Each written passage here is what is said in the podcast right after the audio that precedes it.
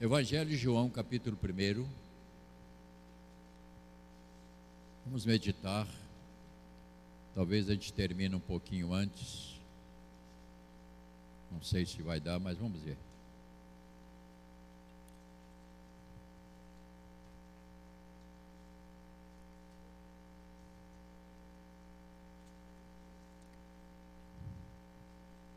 Jesus no início e também no fim. Capítulo 1 de João, verso 1 até verso 14. No princípio era o Verbo, e o Verbo estava com Deus, e o Verbo era Deus. Ele estava no princípio com Deus. Todas as coisas foram feitas por intermédio dele, e sem ele, nada do que foi feito se fez. A vida estava nele, e a vida era a luz dos homens. A luz resplandece nas trevas, e as trevas não prevaleceram contra ela. Houve um homem enviado por Deus cujo nome era João. Este veio como testemunha para que testificasse a respeito da luz, a fim de todos virem a crer por intermédio dele. Ele não era luz, mas veio para que testificasse da luz, a saber, a verdadeira luz que vindo ao mundo ilumina todo homem. O Verbo estava no mundo, o mundo foi feito por intermédio dele, mas o mundo não o conheceu.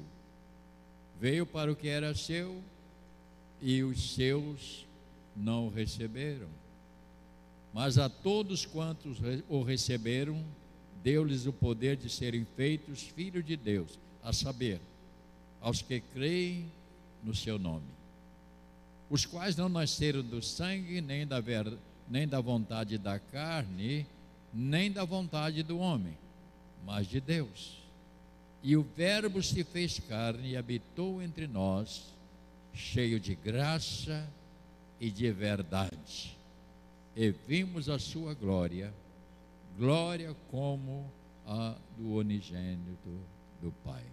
Oremos, nosso Deus e Pai. Abençoa esta nossa meditação nesta manhã especial de Natal. Que possamos sair daqui, ó Pai, valorizando ainda mais a quem pertencemos, a quem tem nos chamado para servi-lo. Portanto, abençoa, Pai, que esta reflexão mais uma vez nos estimule a seguir melhor, mais de perto, o Salvador nós oramos em nome de Jesus. Amém. Podeis sentar, meus irmãos.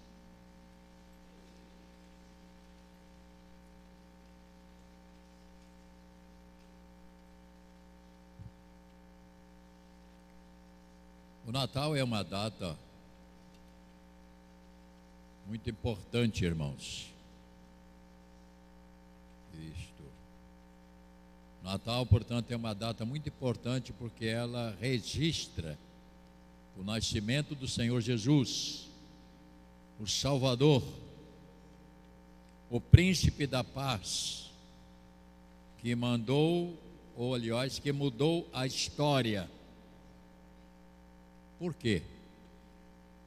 Porque era a promessa de Deus, dita pelos profetas, como nós lemos lá em Isaías capítulo 9.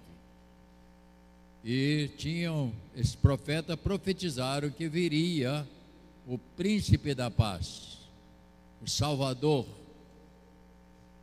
E eu tenho meditado sobre esta palavra, sobre esta promessa dita pelos profetas e também, mesmo antes, Deus já tinha falado sobre o que iria esmagar a cabeça da serpente. Então, quando Jesus nasceu, não é uma coisa comum, ele estava sendo prometido desde o livro de Gênesis. Por isso é importante ler, compreender a história. Que temos aqui historiadores é, da igreja e muitos aqui bem formados nesta área, que eu não sou. Eu sou um, um leigo que tento buscar cada dia mais compreender a palavra de Deus procuro saber mais sobre a palavra, mas nós temos aqui na igreja pessoas que dão aula que têm profundidades maiores da história. E isto também me alegra em ter aqui na igreja pessoas com esta capacidade, porque sempre será útil para a igreja aqueles que se dedicam a aprender mais. Mas este é o meu desejo é este é que nós possamos ter pelo menos o interesse de ler. Porque hoje vivemos uma geração que não gosta de leituras. Quer tudo empacotado, não é isso? Quer saber qualquer coisa, vai lá na internet, no, no, no celular, aperta lá e aparece. Mas a pessoa não pesquisa porque quem ler mais, ele é capaz de pesquisar e compreender mais profundamente, e não vive só do que os outros falam, mas ele mesmo aprende, ele toma conhecimento. Este é, minha, é o que eu motivo os irmãos a aprofundar-se mais no conhecimento da palavra de Deus. Nós não podemos ter preguiça, e quando eu falo preguiça, não é pejorativo, não. É, é, às vezes nós vamos ler, tem gente que começa a ler, os olhos começam a sair lágrimas, começa a dar sono, né? Aí ele levanta. Mas às vezes você fica lá.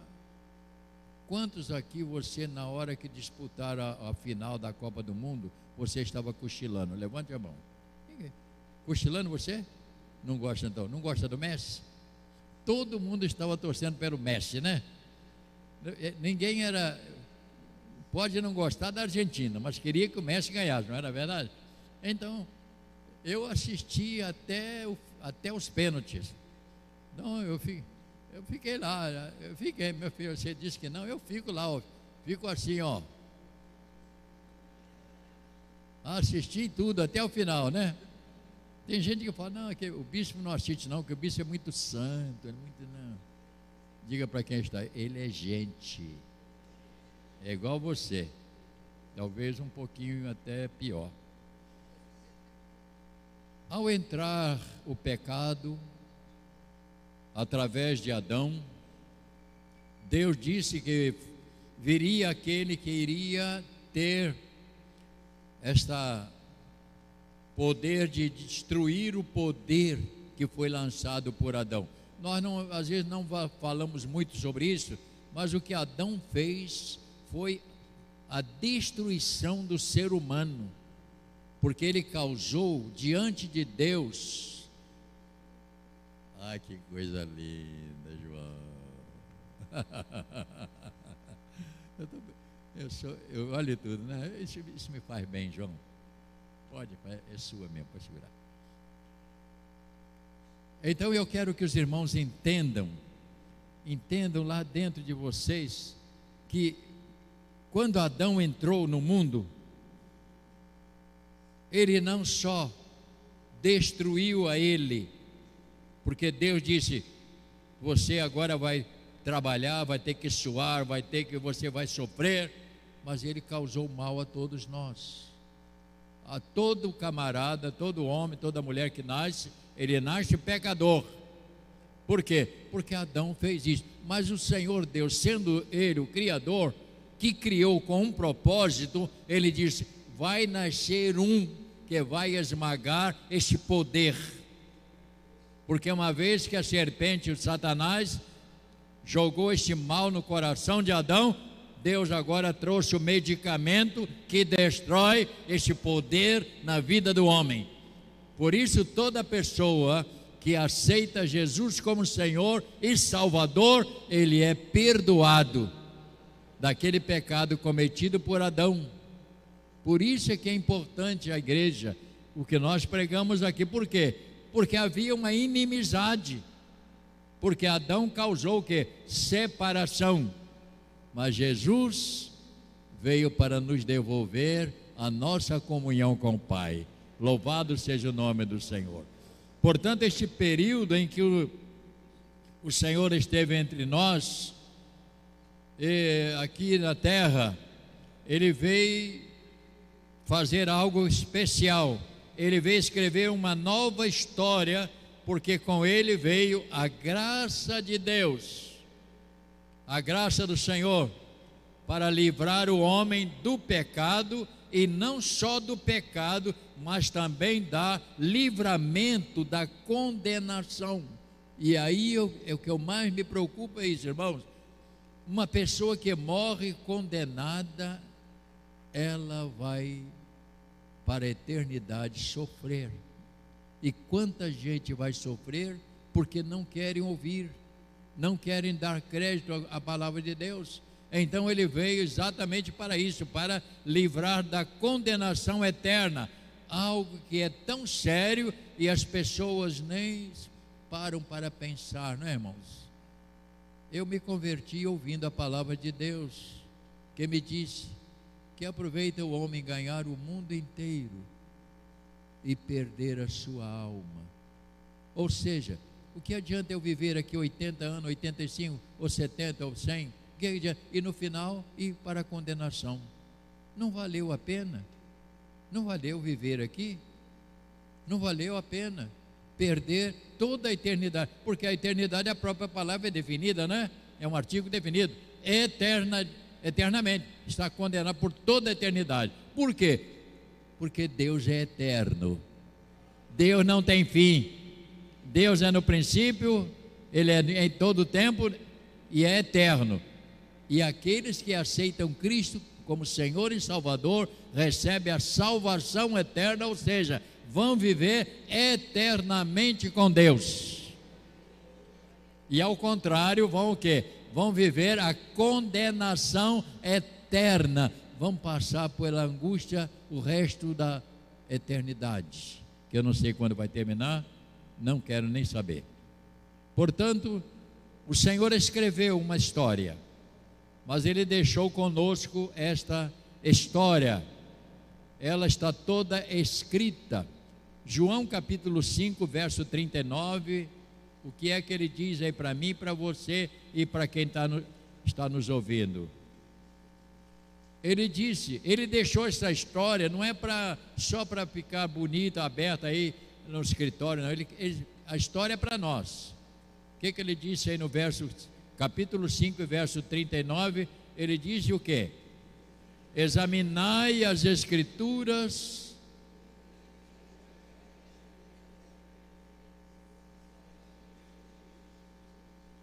Tem pessoas que nós estão abrindo a Bíblia. Vamos honrar a elas. Mais uma vez. O que, que ele diz? Olha para mim. Ele escreveu uma história e ele não levou de volta a história. Ele deixou a história. A história está registrada. As escrituras é que faz todo o registro da história de Jesus. Você quer saber sobre Jesus? Está na Bíblia. Então leio mais uma vez. Ele disse o que?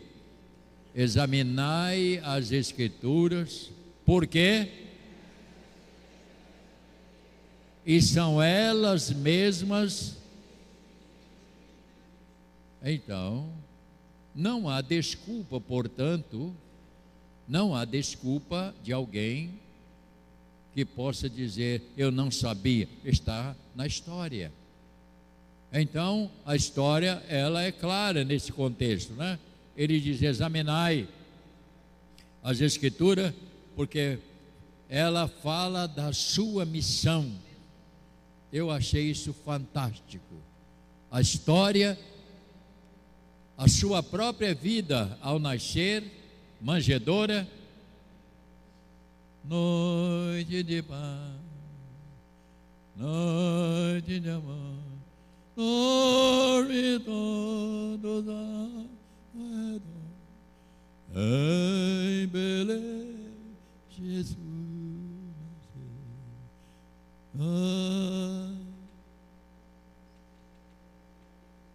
Nosso Salvador. É.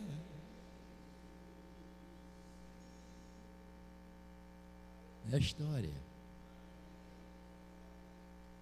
Mas ele não ficou criança toda a vida. Ele não ficou no braço de Maria. Ele cresceu. Ele viveu. E ele então escreveu a sua história, que é o Evangelho. Então, uma pessoa que quer saber sobre Jesus está no Evangelho. E ele diz: Eu vou para o meu Pai, mas eu deixo a minha história. Eu, por exemplo, se eu fosse professor secularmente, eu ia ser professor de história, porque eu gosto da história, gosto. Eu ia ser, ia ser um bom professor. Eu gosto muito de história. Então a história ela é uma identidade. Então eu queria saber, Tiago, quem vai contar a sua história? Na é verdade, quem vai contar a história de Jonas, de Daniel, de Luiz Alberto? Alguém vai contar a sua história, porque a sua vida está deixando um rastro. Pensa sobre, estou falando algo sério. A sua vida, você está, por onde você anda, você está deixando um rastro. Quando eu vou no cemitério, eu gosto muito de olhar aquelas placas que estão em cima do túmulo. Eu leio. Ex, está cheio de ex, né? Lá, tá lá aquela lápide, né? Tem um nome. Meu pai, quando morreu, meu tio fez uma cruzinha desse tamanhozinho bonitinha de IP, não, de uma madeira rara. E ele botou ainda umas, umas taxinhas douradas para fazer assim em volta. Eu ia lá no cemitério, época de finado, não para rezar, mas eu olhava lá, estava lá a cruz, onde meu pai foi enterrado. Aqui no cemitério eu vejo lá as placas aqui, família fulana, família fulano, não tem ninguém ali. Se você cavar ali, não tem nada. Mas tem o que? A história. Então diga para o irmão: você está escrevendo uma história. Não sei como será o seu livro. Não sei se ele vai contar uma história bonita igual a de Jesus. É, não, é? eu espero que você tenha uma bonita história. Não seja só crente, mas que seja alguém que vai deixar uma história que possa inspirar outros a seguir, assim como nós estamos seguindo a Jesus. Eu sigo ao Senhor pela história, porque Ele deixou escrito, não tem como errar. Mas eu queria ler, dois textos com os irmãos, para que nós possamos entender. E eu li essa história, esses dois pontos aqui que eu achei muito interessantes. O primeiro está em Lucas capítulo 2. É só para nós, nesta manhã, uma reflexão do Natal, irmãos. Eu não vejo Natal, não tem como pregar muito em Natal, né? A não ser falar um pouco mais, mas Natal. Lucas capítulo 2. Eu vou falar de dois homens que pegaram Jesus nos braços. Este é um deles. Do, dois homens importantes, está registrado. Esses dois homens.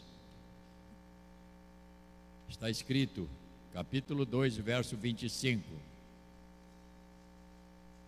Acompanhe a leitura, por gentileza. Eu sei que você deve estar cansado, dormiu tarde, né? Mas ainda dá para a gente falar um pouquinho. Havia em Jerusalém um homem chamado Simeão.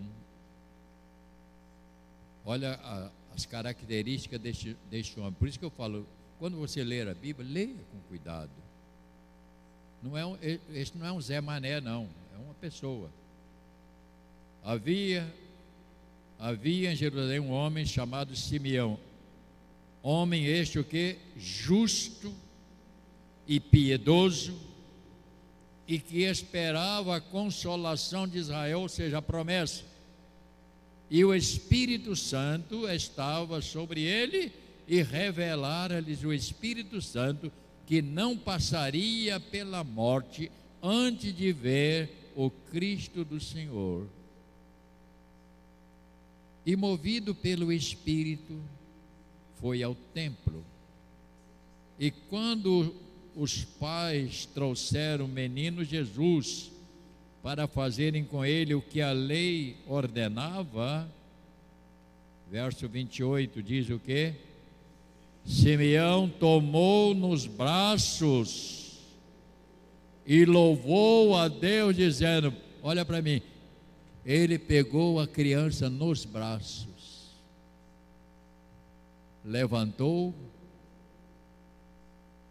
e glorificou a Deus por dar a ele a oportunidade de ver o Salvador e segurar no Salvador.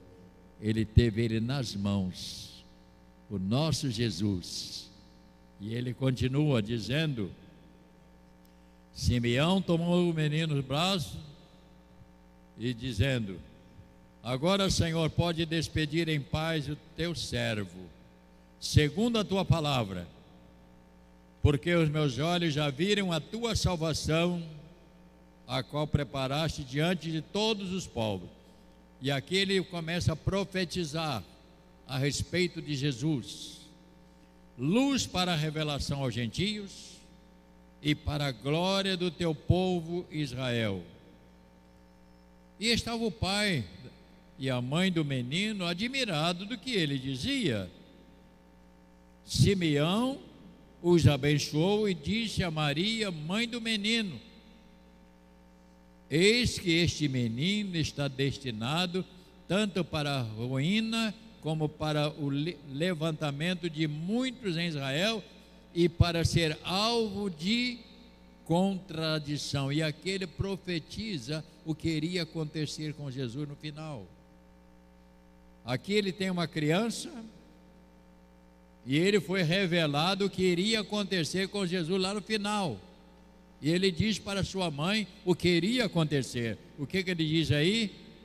Também uma espada transpassará a sua própria alma, para que se manifeste os pensamentos de muitos corações. Que coisa fantástica, não? Olha a importância de saber sobre Jesus. E ele sabia sobre Jesus. Quem sabe sobre Jesus sempre tem algo para falar. E eles sabiam, e ele sabia quem era Jesus. Outra oportunidade aqui também nós temos aqui um outro que tomou Jesus nos braços. E agora em contexto diferente. Marcos capítulo 15.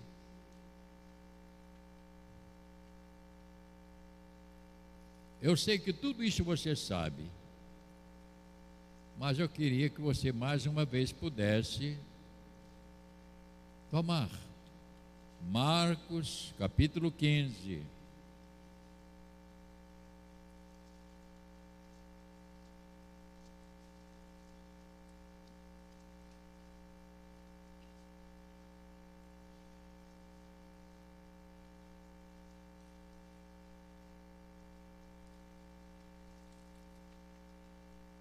Te dar já. Verso 33 em diante. Porque nós temos que saber sobre Jesus